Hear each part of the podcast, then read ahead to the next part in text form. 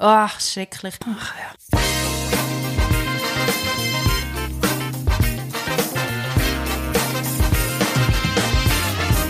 Der Zweifelclub, der Podcast für Zweifelnde und Suchende. Hoi Dani. Hoi Sarah! Wir haben, glaube ich, schon unsere, unsere klassische Begrüßung. Wir sagen immer Hoi Dani, Hoi Dana. Ja, du musst einen gewissen Wiedererkennungswert haben. Also gut. Vielleicht fällt uns irgendwann mal etwas schleuer sein. Hallo, ihr Zweifelnasen. Na, hallo erstmal. Na, hallo Ich weiß nicht, ob ihr es schon wusstet.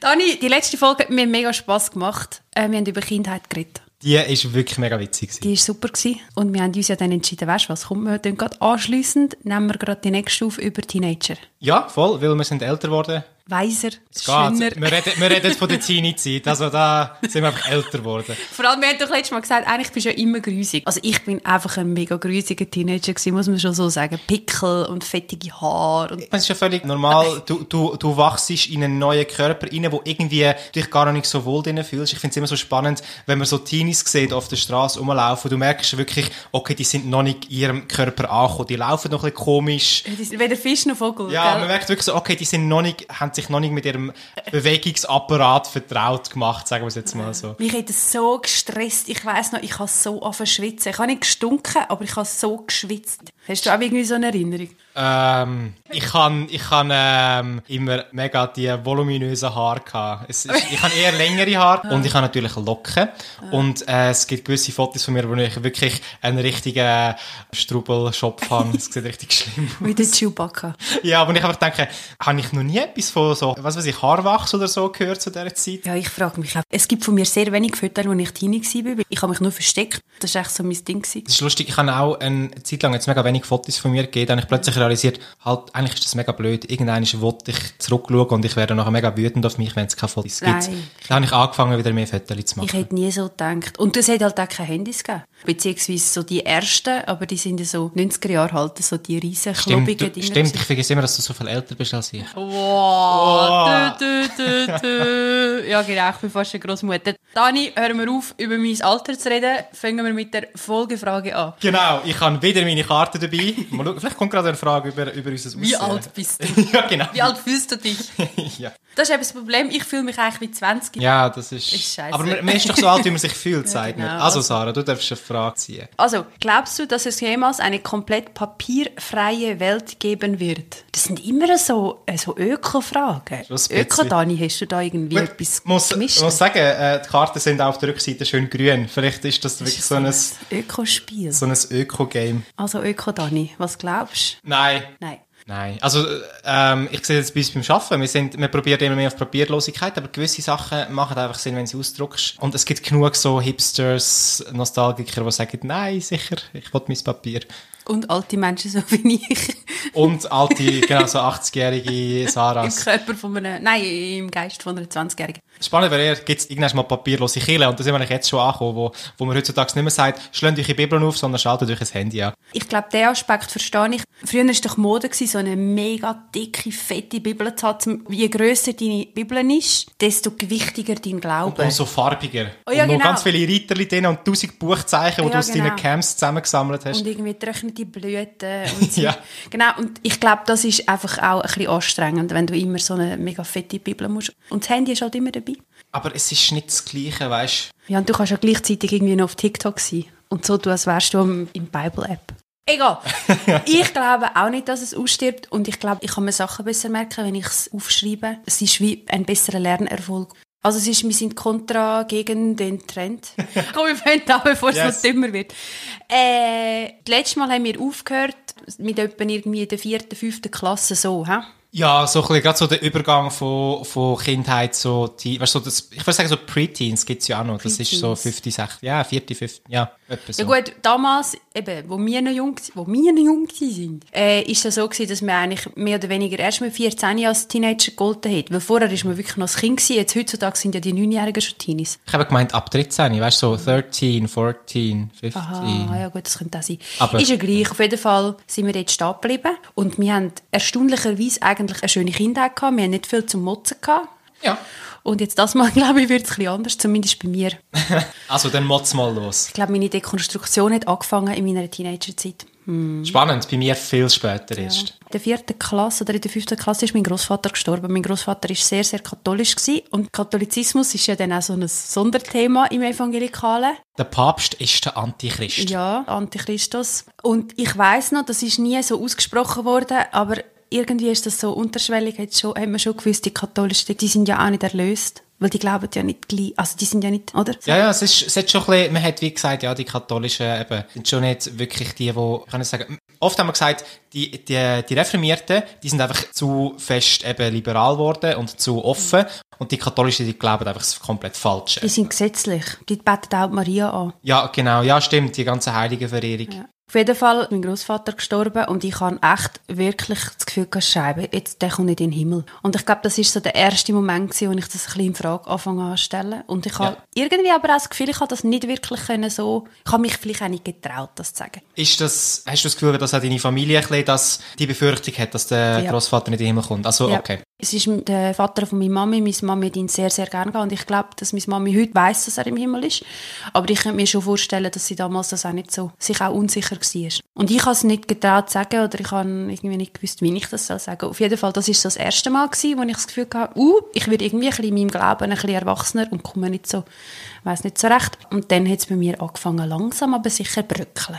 Bei dir hat gar nie bröckelt, alles gut. Ja, es ist eben so spannend. Ich meine, ich habe schon immer mehr gemerkt, dass das Weltbild, das in der Kirche vermittelt wird, nicht das gleiche ist wie das Weltbild, das in der Schule vermittelt wird, wo meine Klassengespöntli haben. Das habe ich immer mehr und mehr gemerkt, dass da eine Ungleichheit um ist. Doch für mich ist dann der logische Schluss gewesen, ah, Kirche hat recht, die anderen haben nicht recht. Und darum habe ich nicht müssen, ich habe in dem Sinne nicht mein Weltbild hinterfragt und dachte, Scheibe, was ist, wenn ich vielleicht doch auf dem Holzweg bin oder so.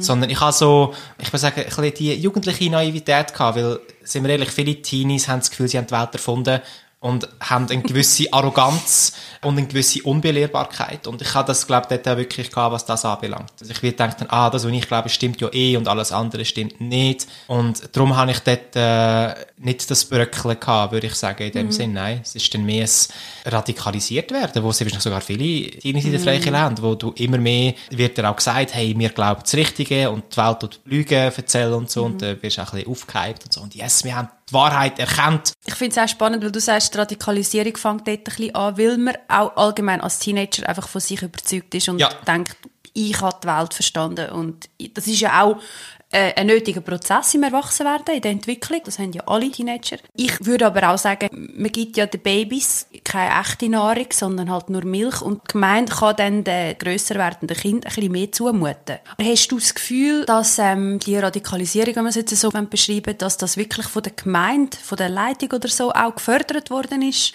Weil da bin ich mir manchmal unsicher. Ich würde im Fall sagen, als jemand, der auch eine Zeit lang in der Jugendarbeit ehrenamtlich tätig war und nachher auch die Jugendarbeit geschafft hat, ähm, sehr viel Glaubensschritte, wo Teenies machen, passieren nicht in den Kirchen, wo sie ein- und ausgehen, sondern passieren in Teenie-Lager. in der Peer Group, gell? also einerseits in der Peer Group, ab- aber an spezifischen Teenie-Kongress oder Teenie-Lager. Ah. Weißt, man hat zum Beispiel, dort, wo ich war, haben wir ein, ein schweizweites Konflager gehabt. Dort passiert sehr viel. Oder dann gehst du in ein Praise Camp. Dort, ich habe das Gefühl, sehr viele Glaubensschritte werden dort gemacht. Und von dem her gewisse theologische Prägungen bekommst du von diesen Lagern mit über.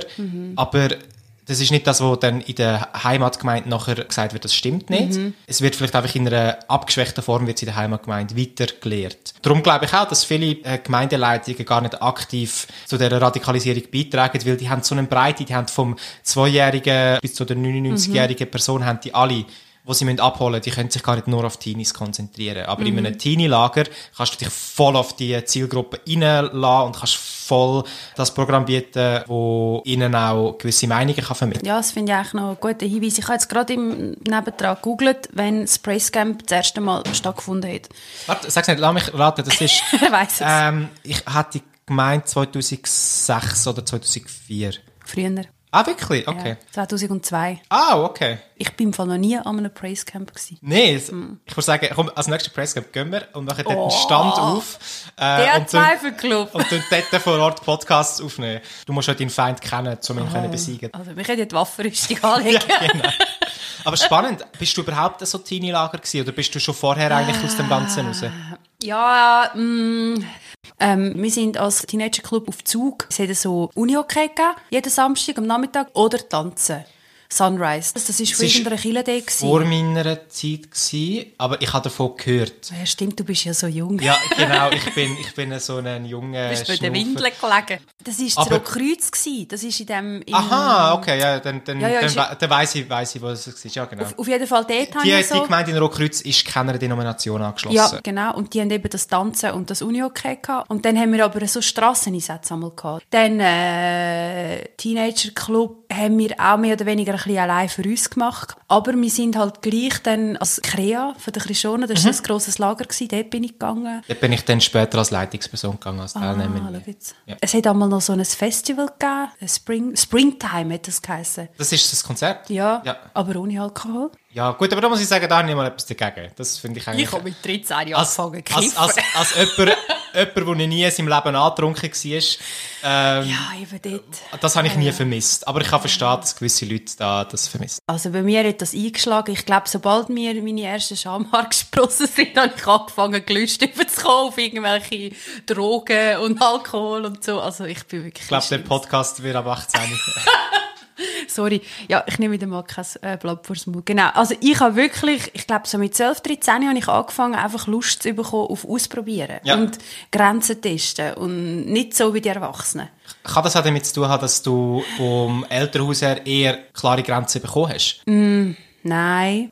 Ich glaube, ich bin einfach der Typ. Und ich, in dem gleich ich meinem Vater, mein Vater war ja auch mega wild. Gewesen. Mhm. Der hat sich ja dann radikal geändert, als er sich bekehrt hat. Aber vorher ist er der FKK-Ferien und so Zeug hat der gemacht. Also Gut, ich meine, ist so. ist er einfach auf der anderen Seite vom wilden Ross runtergefallen. Zuerst extrem schlimm Ja, und nachher genau. extrem gemäßigt. Das Ja, würde eigentlich genau. auch Sinn machen. Und ich kann, ich kann einfach müssen ausprobieren. Aber jetzt weiss ich gar nicht mehr, jetzt haben wir es eigentlich über Praise Camp und so. Ja, genau, es, hat ja, es ist ja darum gegangen, von wegen, dass, dass Kirche oft gar nicht aktiv so, dass die in Anführungszeichen Indoktrination ja. haben. Ja. Sondern dass, dass Ja. eben sehr wahrscheinlich mehr Ja. ähm, durch äh, die, eben die Camps passiert ist, Ja. weil dort hast du das, Ja, das genau. Hoch, du hast so das spirituelles High. Ich meine, ich Ja, mag mich daran genau. erinnern, als ich von diesen Lager heimgekommen bin, es ist, es ist die heiligste Zeit gewesen und ich ja. bin, ich bin äh, gefühlt auf dem, äh, was weiß ich, im siebten Himmel gewesen. Mhm. Da komme ich zurück in die Realität und es ist einfach nichts mehr. Und dann, du wartest eigentlich drauf und zählst stark, bis du ins nächste Lager Mhm. kannst und wieder das Hoch hast. Ich mag mich erinnern, der, wie hat der Reinhard Bonke, da der mega super Evangelist, Ja. der ganz Afrika irgendwie äh, evangelisiert hat, der ist, ich glaube, das ist vom ICF 20 Jahre ICF gewesen. und dort bin ich gegangen und ich mag mich erinnern, der, das ist voll mit Menschen und ich bin heimgekommen und habe gedacht, und wir haben es im Griff, hey. und wir freie evangelische Christen. Mhm. Ja. Wow, voll krass. Ja. Und dort habe ich auch so ein geistiges gehabt, das stimmt. Und wir haben halt viele, eben der Teenager Club, der ist bei uns sehr aktiv gewesen, das war mega cool gewesen. Da habe ich früher dann auch, meine Leitung habe ich noch gemacht und so. Wie hat euer Teenager Club geheißen? Spannend. Einfach TC, okay. TC, Es einfach gibt TC. recht kreative Namen. Nein, nein, einfach TC. Und wir haben uns gegenseitig aufgeschaukelt, definitiv. Und ich weiss zum Beispiel eines noch, man kommt ja von den Erwachsenen Sachen mit über. Und die Erwachsenen tun einem ja auch, sie behandeln einem ja schon manchmal auch so ein bisschen wie kleine Erwachsene. Aber sie sagen dann gleich nicht alles. Und du tust dann das selber noch in deinem Teenagerkopf zusammenspinnen. Ja. Und ich weiss, hey, zum Beispiel eines in einem Lager, sind wir in einem Lagerhaus gewesen, da hat unter dem Bett hat so der Satanstern, wie heisst der? Also das Pentagramm. Das, ja, Oder- danke, das Pentagramm. oder ja, so, ja, gell, ja. ja. das Pentagramm, genau.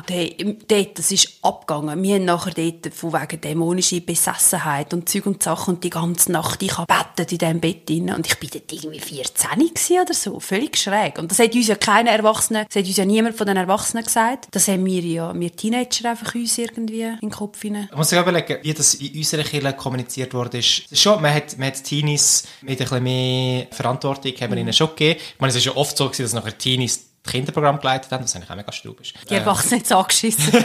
Ja gut, wenn, wenn das Kind die ganze Zeit daheim ist, dann willst du am Sonntagmorgen einfach mal deine Ruhe, gell? Nein, aber man hat mehr Verantwortung und man irgendwo durch ist auch Fan von dieser jugendlichen Naivität, von dem ju jugendlichen Leichtsinn und von dem Elan und Drive zum Sachen bewegen. Ich mag mich erinnern, es ist mal, das Bild habe ich immer mal wieder gehört im Sinne von Generationen gemeint ist. Weißt du, hast, musst dir vorstellen, wie ein Pfeil. Du hast Pfeilspitzen, wo so ein bisschen Sachen durchbohrt, das sind eben die Jungen, die haben richtig Gas und dann hast du den, den Schaft. Und das ist so die Masse, das ist eigentlich die mittelalterliche, die geben einfach Stabilität.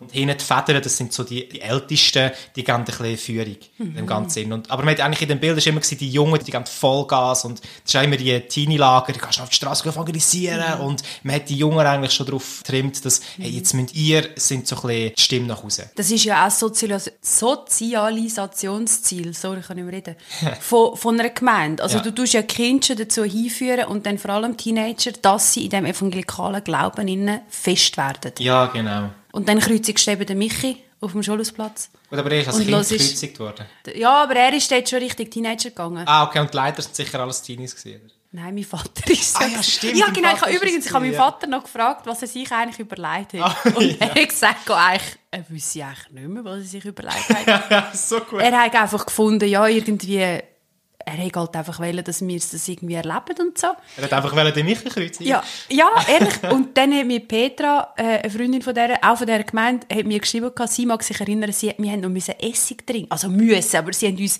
so Becherli mit Essig gegeben, um quasi auch noch sehen und schmecken, oder? Ah, so ja. so. Es ist so schräg. Mit allen Sinnen. Ja, anyways, auf jeden Fall.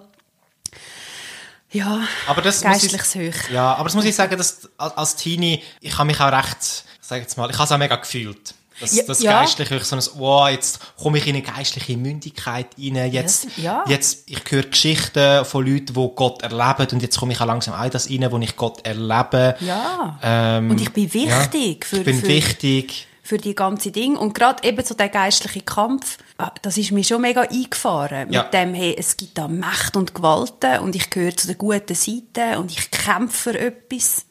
Und ich habe mal vor, ich glaube zwei Jahren oder so, habe ich einen Text geschrieben, den gefilmt bei mir auf dem Instagram-Profil, wo ich mich so selber sehe als so einen schlachsigen Teenager in so einer viel zu grossen Waffenrüstung von Gott irgendwie gegen Dämonen anbeten, vor so einem Dämonenheer. Und das hat mich damals, hat mich so gruselt und gleichzeitig hat- habe ich das irgendwie, ich habe mich mega stolz Ja. gefühlt, dass mir zugetraut wird, gegen diese böse Welt zu kämpfen. Und ich, also ich, wenn ich jetzt so darüber nachdenke, finde ich es mega schlimm. Ja, da, da kommen wir rein. Sind, Haben wir auch ein Lager gehabt, so ein Evangelisationslager, wo wir sind zusammengekommen, wir haben eigentlich übernachtet, also eine Woche lang ist das Lager, wir haben übernachtet auf einem Bauernhof in der Region und sind dann amigs den Tag durch sind wir in die Stadt reingegangen und haben dort evangelisiert. Also gewisse haben das gemacht, andere haben ein andere Aufgaben gehabt. Und der Höhepunkt ist eigentlich so einen grossen Strassengottesdienst, sage ich jetzt einmal. Wir haben eigentlich im Vorfeld schon Vorbereitungen gemacht für den Strassengottesdienst, eben, wo evangelisieren, zum Leute zuholen. Und ich weiss noch, wie, wir haben uns wirklich so die, wir sind so junge, naive Teenies gewesen und haben uns so wie Siebensiechen gefühlt, von, oh, jetzt gehen wir und wir die Welt verändern. Aber es ist auch so, History Maker. History, ja, wirklich History Maker. Das ist so die History Maker, Jesus Freak Bewegung, Dings, denen ich das Gefühl, hey, jetzt, ohne uns würde der Zug dem Teufel verfallen und darum sind wir dort. Und das Und ist die noch, Endzeit ist näher. Endzeit oder? ist näher, ja. Wenn wir es nicht machen, dann das ist wir vor schon, dem Gericht sch- schon spannend gewesen, wenn ich jetzt so zurückdenke, weißt, wenn ich jetzt auch Bilder anschaue. Ich, meine, so, ich bin noch ein Kind gewesen und das Gefühl ich bin der oberste super sieben Sieg. Es ist schon noch spannend, wie man da als Teenie schon in die Verpflichtung hineingenommen wird. Aber irgendwo durch, man sucht es auch, weil als Teenie Ja, willst du ja ja. mehr Verantwortung und eigentlich ist das gerade das, wo du das Gefühl hast. Du hast das Gefühl, du bist das Zentrum der Welt und Kille bestätigt das noch. Ich frage mich auch, wer wird man jetzt verantwortlich machen für das? Weil eigentlich müssen wir uns selber auch ein bisschen verantwortlich machen, aber gleichzeitig eben, man ist noch ein Kind. Also Ja. ist, ich finde das sehr schwierig und merke auch jetzt im Umgang mit meinen Eltern, wenn ich über das rede, sie tun sich natürlich auch schwer, weil, weil sie haben ja nichts mir Böses wollen in dem Sinn. Ja, ich muss auch sagen, eben als jemand, der Jugendarbeit gemacht hat, es ist einfach, es nimmt alles so eine Eigendynamik an. Du bist ein Teenie und bist in dem Programm innen als Teilnehmerin, als Teilnehmer. Später fährst du an mithelfen, mitleiten und irgendwann hast du dann noch, wirst du vielleicht von der angestellt, wie das bei mir eine Zeit lang der Fall war. Und du tust das gar nicht hinterfragen. Die ganze, sag jetzt mal schweizweit, du bist noch sogar weltweit in den Freikirchen, Jugendprogramm hat einfach eine gewisse Dynamik, die es angenommen hat, die über Jahre hinweg entstanden ist und du tust einfach das weiterführen, was du als Teenie schon erlebt hast. Und ich meine, da gehört dazu ein abartiger Überfluss an Programm. Ich meine, wenn ich Mhm. daran denke, wir haben, bei uns hat es Freitag geheissen, immer am Freitagabend. Freitag? Genau, Freitag, weil man ist äh, free wegen frei. Aber wir hatten Open House, haben wir noch gehabt. Da Ja. haben alle können kommen und es war kein Programm. Gewesen. Da haben wir noch können chillen. Das, ja, solche Sachen haben wir dann auch gehabt. Und, aber eben ist wirklich so, so, so, so der Anspruch, dann war eigentlich, hey, am Freitag gehst du, in die Jugend, du hast jeden Freitag Programm, Ja, und dann hast ja. noch am Samstag vielleicht Programm, am Wochen, am, äh, unter der Woche noch Haustreffen und alles Und drum und dran. Sonntagmorgen hast du auch noch deine Programm gehabt, oder du hast irgendwo mitgeleitet. Es ist einfach so, dass du bist einfach dort und es läuft immer etwas. Dir muss nie langweilig sein. Dann hast du noch Filmübungen und alles drum und dran. Und ich habe als Leiter oder als Verantwortlicher vom, vom der Teenie-Dienst, ich habe das einfach weitergeführt. Weil ich habe das Gefühl, ja, das ist Das doch ist normal. so, das ja. macht man so. Genau. Es ist ja eigentlich genau das Gleiche wie in den säkularen, dort sind ja Teenies auch, die tun sich beschäftigen, die treffen sich, die machen irgendwie Sachen. Jetzt redet die Erzieherin, du hast die Autonomiephase, wo du wirklich, wo wichtig sind für die menschliche Entwicklung, das ist mit zwei, drei rum, wo du die erste Phase hast, wo du musst lernen, Nein sagen und das bin ich, das sind meine Grenzen. Und dann als Teenager kommt das zum zweiten Mal die Pubertät, oder? Und eigentlich müsstest du in dieser Phase dich müssen können ausprobieren. Du müsstest testen. Du musst ja eigentlich können lernen als Teenager in dieser Phase inne, ich bin gut, so wie ich bin. Ich darf mich ausprobieren, ich darf Fehler machen, ich darf Sachen in Frage stellen. Aber im Evangelikalen lernst du ja eigentlich, ich bin von Grund auf schlecht, ich bin sündig, ich bin nicht gut. Und das Ganze wird verpackt in irgendwelche schrägen Programme, wo aber nichts mit normalem Teenager-Sein zu tun haben eigentlich. Oder, ja, so, doch, sie haben schon etwas damit zu tun, aber ja. es ist so verbraft. Es ist ja, ich meine, natürlich, bei uns ist das dann äh, ziemlich bald einmal aufgeteilt worden in so drei Bereiche. Das kennst du vielleicht auch, das bekannte Up, In und Out. Hast du dann gehabt. Up ist Programm, das die Beziehung zu Gott Ja, stärkt. ja, ja, Out ist, genau. wo du rausgehst zu der Welt, gehst das Evangelium predigen. Und das In ist, wo du die Gemeinschaft untereinander stärkst. Mhm. Und so ein, ein typisches In-Programm, das ist wirklich, ich würde sagen, das ist in normalen, nicht-christlichen Teenie-Kreisen genau gleich. Das ist, was du in einem Jugendtreff vom Dorf auch wirst erleben, wo du zusammenkommst, vielleicht zusammen zur Nacht isst, Film schaust und einfach Spiele spielst oder so. Aber natürlich dann die anderen Komponenten, die hast du dann in einem normalen Jugendtreff weniger. Vor allem, dass, du hast es vorhin gesagt, das Evangelisieren. Das, es ist so krass. Eben, wir müssen den Zug am See. Wir haben dann so Baggy-Hosen angehabt und haben so Dämpfe aufgeführt. Oh, und ich habe gedacht, hey, zum Glück sind wir zu Zug und es sieht mich niemand. Ja. Mir ist das wirklich peinlich gewesen. Die Seelenrettungskomponente, eben so, dass wenn wir das nicht machen, dann sind alle verloren. Ich meine, ich mag mich erinnern, das ist im ersten Praise Camp, wo ich bin. Am letzten Tag hat es nochmal eine Predigt gegeben. Ähm, und er hat dann gesagt, ja, er hätte eben mal einen Traum gehabt. Wo er, äh, er ist vor dem Himmel gestanden, er ist angestanden, dass er in den Himmel hineinkommt. Dann sieht er seine Kollegen vom Volleyballverein und sagt, oh hey, mega cool.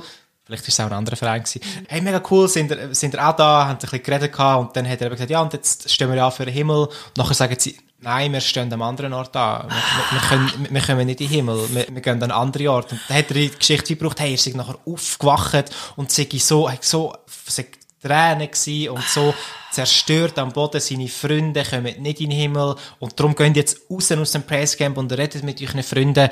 Und das ist einfach so weißt, okay, ähm, jetzt habe ich noch Hausaufgaben bekommen von dem Lager. Jetzt muss ich nicht einfach nur mich selber irgendwie im Griff haben, Ja. sondern ich muss noch meine 500 anderen rundum Teenager in meiner Schule und so weiter. Das ist so ein unfassbarer Druck und ich meine, das sind eigentlich sind Teenager Kind, immer Ja. noch Kind. Und der Druck, der auf ihren Schultern lastet, das ist viel zu hoch und viel zu groß und das macht einfach menschlich kaputt. Und ich finde es schrecklich.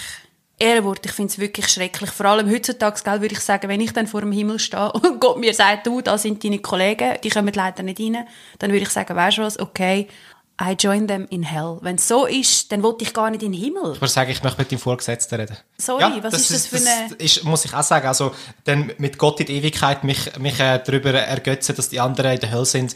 Also sorry, was... Ja, und nur, und nur darum, weil sie sich nicht nach unseren vier Schritten äh, Ja. bekehrt haben. Und ich meine, als Teenager, ich bin so unsicher gewesen, ob ich wirklich in den Himmel komme. Ich habe mich bestimmt 20 Mal bekehrt. Wenn irgendeiner am Schluss einen Aufruf gemacht hat und jetzt kommt führen und geben euch ein Leben Jesus und so, ich bin immer führen. Prophylaktisch. Ich habe auch ein paar Mal sehr wahrscheinlich den Bekehrungsmoment hinter mir gehabt, einfach so Nützt nichts, so schadet nichts. doppelt, genau, doppelt geneigt, habt besser. Ja. Was ich jetzt aber noch dich wollte fragen, du hast ja gesagt, du siehst schon sehr bald einmal durch die, heute würden wir es Dekonstruktion nennen, gegangen. Mhm. Wie hat sich denn das angefühlt? Du bist ja gleich, nehme ich an, hast die Frage gehabt, Mhm. bist weiterhin ins Programm von der Teenies gegangen. Mhm. Hast du dich auch ein bisschen als Aussenseiterin gefühlt in dieser Zeit? Ja. Ja, ich habe, eben, ich habe gesagt, mit dem Alkohol und so ausprobieren und so. Und ich habe mega früh Interesse an Jungs. Und dann hatte ich meinen ersten Freund gehabt mit irgendwie 14 oder 15 und der war nicht Christ. Gewesen. Und das war ein riesen Druck. Gewesen, weil Ja. eigentlich muss ich den bekehren. Einerseits, weil ich weiss, ich muss, weil er wird sonst nicht gerettet. Dann hängt seine ganze Familie auch noch dran. Und ich, bin- also es ist mir peinlich, ich habe die mega bearbeitet und dann Bibelverse vorgelesen. Und ihr müsst euch entscheiden. Und wenn ihr es nicht macht, ich komme in die Hölle. Und das ist einfach eine Tatsache. Und äh, in der Hölle wird keiner sein. Das ist eine ewige Verdammnis. Und blablabla. So wie ich das gelernt habe und wie ich das Gefühl hatte, dass man das muss. Und innerlich den Riesendruck gespürt. Und ich habe dann auch den immer in Lager mitgeschleppt. Und ich glaube, er hat eine gute Zeit gehabt, aber es ist immer das Damoklesschwert über mir geschwebt. Er ist kein Christ. Und du bist Christ. Und früher oder später musst du dich entscheiden. Und dann halt ausprobieren, küssen, so Sachen. Dann hast du die ganze Purity Culture. Nein, man muss sich aufsparen. Äh, mit jedem Kuss, den wir geteilt haben, Kaugummi mehr bekommen, mein Hochzeitskleid an. Das gibt dann die Vergleich, oder? Und einfach, ich bin wirklich schlecht, ich bin sündig, ich bin nicht gut. Und ich glaube, die letzten zwei Sachen sind in der Schule, mit, eben mit Biologieunterricht, Ja. mit dem Menschenstand vom AFAB. Und so, wie kann mein Lehrer oder meine Sch- Mitschülerinnen, wie könnt ihr das glauben, wenn es doch nicht wahr ist? Und dann, ein guter Freund von mir hat sich als schwul geoutet. Das passt so nicht mehr zusammen. Das sind Ja. wie so viele Linien, die einfach nicht übereinander gehen. Und dann habe ich, habe ich immer mehr den Abflug gemacht. Mit 16 habe ich noch den Unti-Abschluss Ja. Und nachher bin ich nicht mehr gemeint. Also ich habe nicht wirklich dekonstruiert, sondern ich habe einfach, eben, das habe ich auch schon mal gesagt, ich habe die Schublade zugemacht und dachte, ja, ich schaue es jetzt einfach nicht mehr an. Aber innerlich bin ich natürlich fast drauf. Ich habe das Gefühl, ich bin Ja, verloren Ja. und darum habe einen Das- riesen Stress. muss ich auch sagen, viele Leute, die ich jetzt kenne, die dekonstruieren, die sind älter als 16. Ich würde halt schon sagen, von dem her ist mit 16, glaube ich, die natürliche Reaktion Schublade zu und nicht mehr mich mit dem auseinandersetzen. Ich glaube, 16-Jährige haben schon eine gewisse Art von kritischem Denken, aber ich glaube, ihnen fehlt noch das Maß an Selbstreflexion, um wirklich können dekonstruieren so wenn ich Dekonstruktion verstehe, ist es ja ein, ich glaube etwas, ich werde mit alternativen Fakten konfrontiert und jetzt muss ich wie fragen, hey, stimmt das, was ich glaube, wirklich oder nicht? Du musst sehr selbstkritisch sein, wo ich denke, wo Teenies halt noch nicht haben. Ihnen fehlt das kritische Denken noch, weil weißt du vielleicht besser, weil die Entwicklung sehr wahrscheinlich noch nicht so vorgestellt ist vom Hirn, keine Ahnung, da kenne ich mich zu wenig aus. Aber einfach in meiner Erfahrung merke ich, dass, dass Teenies noch nicht so stark können reflektieren können. Ich glaube, sie können das schon zu einem gewissen Teil, aber es gibt doch die Eierformer, wo du ein gekochtes Ei in eine Form hinein tust, dann zusammendrückst und dann nimmt es die Form an. Und du wirst als kleines Kind in dieser Gemeinschaft ja schon geformt. Du wirst ja schon immer mit dem konfrontiert, dein Herz ist sündig, dein Herz ist schwarz, du bist nicht so gut, du brauchst Gott, du brauchst die Versöhnung. Jesus ist für deine Sünden gestorben. Und ich glaube, das Problem ist ja, dass du wie Du kannst das nicht kontrollieren. Das Böse, was um dich herum passiert und in dir innen passiert, das ist völlig weg von deinem Kontrollvermögen. Und ich glaube, das ist das, das ist das Problem. Du kannst das schon reflektieren. Das, was ich gemacht habe, ist falsch. Ja. Gleichzeitig fehlt dir das, die Kontrolle, weil erstens ist Selbstkontrolle schwierig als Teenager und es gehört eben, es gehört zu der Entwicklung, dass du eben einmal die Grenzen testest oder drüber gehst. Und gleichzeitig, ich finde auch, der Einfluss, die Verlorenheit, die passiert, du, du hast keinen Einfluss auf das. Du kannst, das Ja. ist außerhalb von, von deiner Reichweite, aber du müsstest das immer können kontrollieren Und das, es ist eine Zerrissenheit, die ich nicht in Wort beschreiben kann, ehrlich gesagt. Also es ist schon als Mitte 20, Mitte 30 ist es nicht toll, aber wenn du mit 16 schon durch das durch musst, durch die Zerrissenheit. Dani, ich habe dir ja heute einen Artikel mitgenommen. Ich finde, das ist einer der besten Artikel, die ich jemals gelesen habe über das Evangelikale. Der ist von der Susanne Schaaf, die ist vom Info Sekta. Und Ja. sie beschreibt die Teenager im Evangelikalen als GrenzgängerInnen. Und ich, so bin ich mir vorgekommen. Ich bin immer auf der Grenze gestanden. Ich hatte keine unbedarfte Teenagerzeit. Gehabt. Weißt, sondern immer die ganze Welt ist auf meine Schultern gelastet. Und ich weiß, dass niemand aus der Gemeinde, ich glaube, wenn denen das all bewusst gewesen wäre, was da passiert, ich glaube, das hat niemand extra gemacht, böswillig gemacht. Aber das gehört in das System rein. Ja. Das ist wie verbunden mit dem System. Und ich glaube, darum ist mir so das Anliegen, das System ein bisschen zu sprengen, weil es ist einfach nicht gesund. Das ist wirklich nicht gesund, ja. Und gerade die Purity Culture, gerade die, äh, als Teenager auf dem Weg in die Adoleszenz, formt sich dein Hirn ja, Ja. auch. Und wenn du in dieser sensiblen Phase, so wie das Ei, so gedruckt wirst und gepresst wirst, die Form bringst du fast nicht mehr weg. Ich habe bis heute teilweise noch Sachen, die ich, ich das bringe ich fast nicht aus meinem Kopf raus. Aber ich weiß, es ist nicht richtig. Ich Mhm. muss nicht immer Verantwortung übernehmen für andere zum Beispiel. Ja. Ist das auch? Ja, also ich habe schon das, wenn ich zeitweise gleich wieder merke, dass ich in alte Denkmuster zurückfalle. Und ich, von dem her finde ich das Bild eigentlich noch ein sehr spannendes Bild, dass du schon als Kind in eine Form hineingepresst wirst. Und ich würde sagen, eben, Hirnentwicklung kenne ich mich wirklich nicht aus. Doch äh, ist meine Vermutung schon die, oder meine Beobachtung, sagen wir so, du kannst die Denkmuster ablegen, aber eben, es braucht abartig lang. Und umso länger du dem inne bist, umso länger braucht es zum, ich sage es mal, deprogrammieren. Vielleicht kann man es so sagen. Ich hoffe, dass wir irgendwann ist, wenn dann nicht nur der Körper 80 ist, sondern unser Innere auch 80 ist, dass wir das dann langsam mal abgeleitet haben und ein bisschen unbeschwert können unsere Pension planen. Ja, ich will kein evangelikales Hirn mehr. Ich will ein freies Hirn. Und ich will nicht mehr von dem geprägt sein. Und ich will das Gute können mitnehmen, das will ich schon, darum machen wir ja den Podcast und reden auch über das Gute. Wir haben eine gute Kindheit gehabt. Aber so der hohe Druck und ist, ich bin immer wieder überrascht, was, was für Leute das gleich den Podcast hören. Ich habe gedacht, wer will uns zulassen? Und ich habe jetzt wie gedacht, was wäre, wenn jetzt jemand zulässt, der selber in der Jugendarbeit ist? Was könnte mir dieser Person auch sagen, die mir gewünscht hätten, dass es wäre? Vielleicht irgendwie so à la, wie sollte die Jugendarbeit aussehen, damit sie Anführungs- und Schlusszeichen gesünder ist? Also allgemein, vielleicht, was haltet ihr von dem, was man jetzt so sieht in der evangelikalen Jugendarbeit? Ich muss ehrlich gesagt sagen, ich sehe nicht so viel Unterschied zu uns früher. Es ist einfach noch ein bisschen professioneller geworden, Und ein bisschen digitaler. ein bisschen digitaler, aber ich meine, die Lichtshows und die, äh, die Musik und all das ist in dem Sinn ja einfach noch professioneller geworden. Ja. Aber es hat sich nicht verändert am Inhalt. Also äh, ich würde sagen, es ist fast noch fundamentalistischer geworden, hätte ich jetzt gesagt. Ja, das ist es so. Man merkt, das ist ja, aber es ist oft so, dass in ungewisse Zeiten wird man immer konservativer. Ich würde auch sagen, es, leider hat sich nicht viel verändert. Und was ich mir mehr würde wünschen, ist einfach, dass ein bisschen Gelassenheit um ist und nicht so der Druck, die ganze Zeit das neueste und das beste Programm auf Beine zu stellen. Ja, und einfach Teenies auch mal Teenies lassen. Und dass man einmal weniger einen Straßeneinsatz macht und einmal mehr es, hey, jetzt haben wir einen entspannten Abend, ohne den Druck, irgendwelche Leute müssen zu erreichen. Also, man könnte Evangelisationsübungen ganz streichen. Ja, bitte. Ähm, aber einfach eben so ein dünne Teenies nicht, wie du es gesagt hast, eben die Last von der Welt auf ihre Schultern laden. Das können sie dann machen, wenn sie, was weiß ich, 25 sind, sich um das langsam kümmern. ich bin ja Methodistin ähm, und letztes Mal sind sie zum Beispiel mit allen Jugendleitenden von der Schweiz sind sie der Rallye-Info, um sich wirklich ja. weiterbilden, auch hey, was sind äh, religiöse Sondergruppen, wo muss man aufpassen bei Fundamentalismus und so. Die machen das wirklich super. Und dort, was habe ich jetzt, auf was habe ich ausgewählt? Ich weiß gar nicht mehr. Dass, die EMK die beste Jugendarbeit Ja. in der Schweiz hat. Nein, aber ich glaube, es ist wirklich, es ist nicht ganz so, es ist nicht eng. Ja. Und eben die mit diesen Eile, ich sehe einfach die Köpfe, die kleinen Kinderköpfe, die so gepresst werden in ein Schema X. Und ich glaube, es würde uns allen gut tun, um zu sehen, Jugendliche finden ihren Weg, aber sie müssen ihn allein finden. Ja. Und sie müssen ihn finden mit authentischen, guten Vorbildern. Also einmal jemand, der sagt, es ist okay, ihr dürft ausprobieren, es ist nicht schlimm. Das braucht ja manchmal nicht einmal viel, dass Ja. ein Jugendlicher gesund kann aufwachsen. Ja, dass man ihnen einfach eine Weite gibt. Ja. Es ist auch mein äh, Lieblingstheologe Jürgen Moltmann hat seine, seine Biografie, seine Autobiografie heißt Weiter Raum, auch angelehnt auf den Psalm Du stellst meine Füße auf weiten Raum und das ist schon das, was ich, was ich auch den Teenies mehr wünschen. So, hey, ihr seid jetzt aus der Kindheit aus, jetzt könnt ihr doch mal in die Weite raus. Und Wissenschaft und Glauben tut sich auch nicht ausschliessen. Das funktioniert. Es gibt ja mehr Modelle als nur der Kreationismus. Homosexualität ist keine Sünde, Sex vor der Ehe ist keine Sünde. So die, die riesen Dogmen, die kann man auch mal brechen und man kann genau gleich wegen dem noch ein Christ oder eine Christin sein.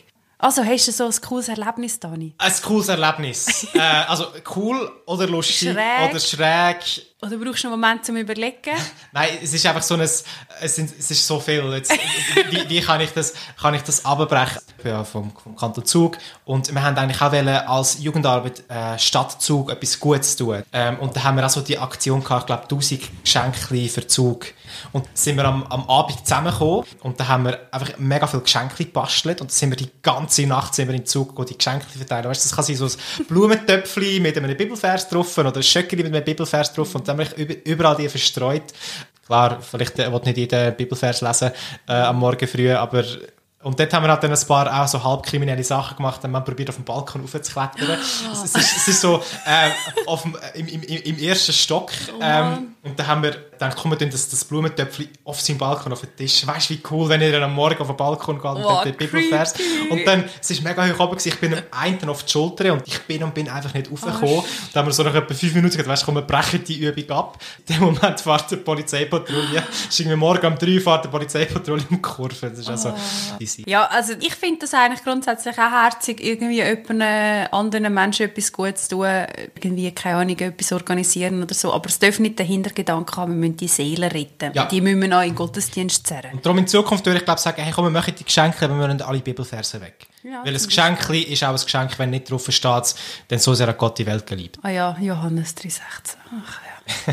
ich habe eine Geschichte, die ist auch mega cringe. Und ein lieber Gruß an meine beste Freundin Daniela, die mit mir zusammen in die Kirche gegangen ist. Wir sind zusammen ins 10. Schuljahr Feuer und Flamme für den Herr. Und wir haben beim Herr Marti haben wir über den Menschstamm vom Aff abgehabt. Und Daniela hat mit dem Herr Marti diskutiert und hat gestritten mit dem und warum das nicht stimmt. Und Gott hat die Welt geschaffen. Und das steht in der Bibel. Und ich habe gleichzeitig 15-jährige Schlagsig, habe ich im Hintergrund Herr, öffne die Herzen. Hast du auch die Hände erhoben, oder das nicht? Ja, innerlich und unter dem Pult wahrscheinlich. Und so, wie halt, wie ich das gelernt habe. Ja. Ich habe nicht können Zunge reden damals, ähm, sonst hätte ich wahrscheinlich noch Zunge Jetzt reden. kannst du es. Ja. Wenn wir eine Podcast-Folge mal in die Zunge... Nein, ich kann es nicht. Podcast. Nein, da müssen wir aber jemanden haben, der ausleitet. ah ja, stimmt. Also, recht. meldet euch, falls ihr könnt auslegen und erzählt uns euer schrägste Erlebnis als Teenager Ja, in einer evangelikalen unbedingt, Freikirche. ja. Das würde uns wundern. Wir machen dann so eine, äh, so eine Slide mit den schrägsten Erlebnissen. Schreibt es uns Yes. in die Kommentare. Und wir freuen uns aufs nächste Mal. Ciao, Dani! Ciao, Sarah. Das war der Zweifelclub, der Podcast für Zweifelnde und Suchende. Eure Hosts waren wie immer Daniel Schönknecht und Sarah Staub. Dieser Podcast wird unterstützt von der Evangelisch-Methodistischen Kirche Schweiz. Folgt uns auf Instagram unter der Zweifelclub. Bis zum nächsten Mal, ihr Zweifelnasen.